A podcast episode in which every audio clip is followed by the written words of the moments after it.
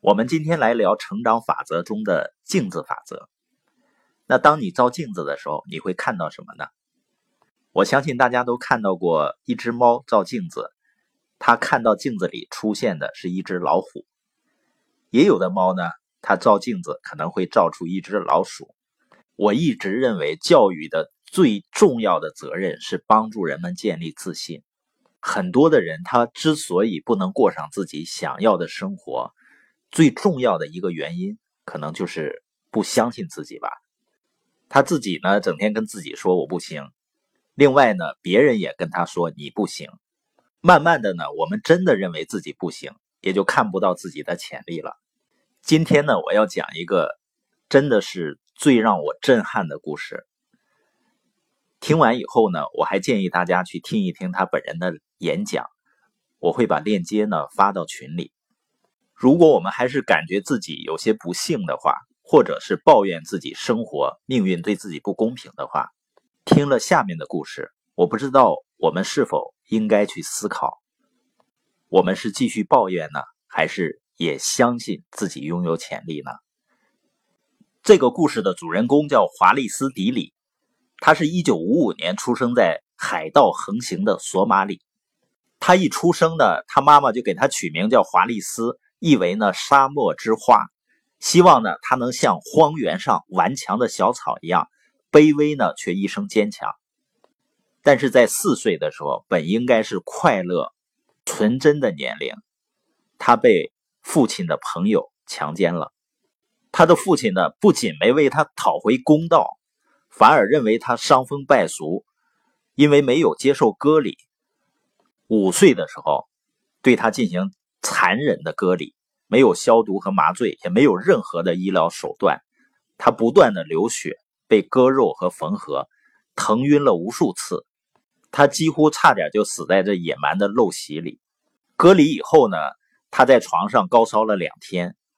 虽然已经非常残忍了，但是他比他的姐姐还是要幸运。他的两个姐姐就是因为割礼，一个失血过多死亡了，另外一个呢，因为割礼时受到感染。在分娩时大出血，连孩子都死了。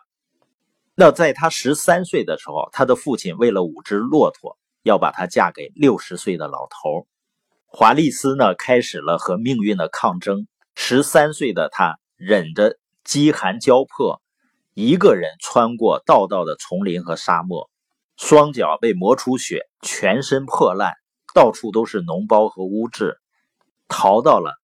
摩加迪沙他外祖母家里，后来呢，他的姨父要去英国大使馆工作，刚好缺少一个仆人。他看华丽斯呢勤恳又努力，就把他带到了英国。可是四年以后呢，他姨父一家因为索马里内战要撤回国内，华丽斯呢是宁死也不回去。那他没有依靠了，四处流浪，经常跑到垃圾桶里去找食物。说到这儿。我们觉得这个人命运怎么样呢？是不是应该抱怨一下上天的不公平呢？上天真的对他很不公平，但我相信呢，他肯定从来没有抱怨过，因为人在抱怨的时候啊，就是在排斥好运气的。而华丽丝呢，迎来了他的好运。他在二十八岁当服务员的时候，认识了摄影师特伦斯多诺万，他开始成为了模特，最后成为超级名模。米兰啊，巴黎啊，纽约各大时装周，他都是最耀眼的那颗黑珍珠。一九八七年呢，他登上了贝奈利年历封面，这是世界上最具影响力的年历，每年受邀拍摄的都是世界顶级大腕。之后呢，他还陆续代言了香奈儿、李维斯、欧莱雅、露华浓等国际知名品牌。在一九九七年，在他事业如日中天的时候。他在妇女杂志首次谈论自己儿时经历割礼的惨痛经历，震撼了全球。每次谈起童年悲惨经历的时候呢，他的心都像被针扎一样。但是呢，想着现在还有成千上万的女孩在受苦，他更是心如刀绞。他说啊，我觉得自己始终有一种使命，我受过的这些苦。一定是为了什么值得的东西，他毅然放弃了火热的模特事业，投身到非洲的反割礼运动，还被联合国秘书长安南任命为联合国反割礼大使。他到处奔走演讲，希望通过自己的努力推进废除割礼这种残害身心的陋习。他还出了一本自传畅销书《沙漠之花》，两千零九年呢被搬上荧幕。他毕生的志向就是解救那些受割礼残害的女孩。那在他的努力下呢，非洲有二十八个国家陆陆续续的废除了割礼这项古老的陋习，无数的女性得到了拯救。那华丽丝呢，也通过手术成功的嫁人生子，收获了幸福。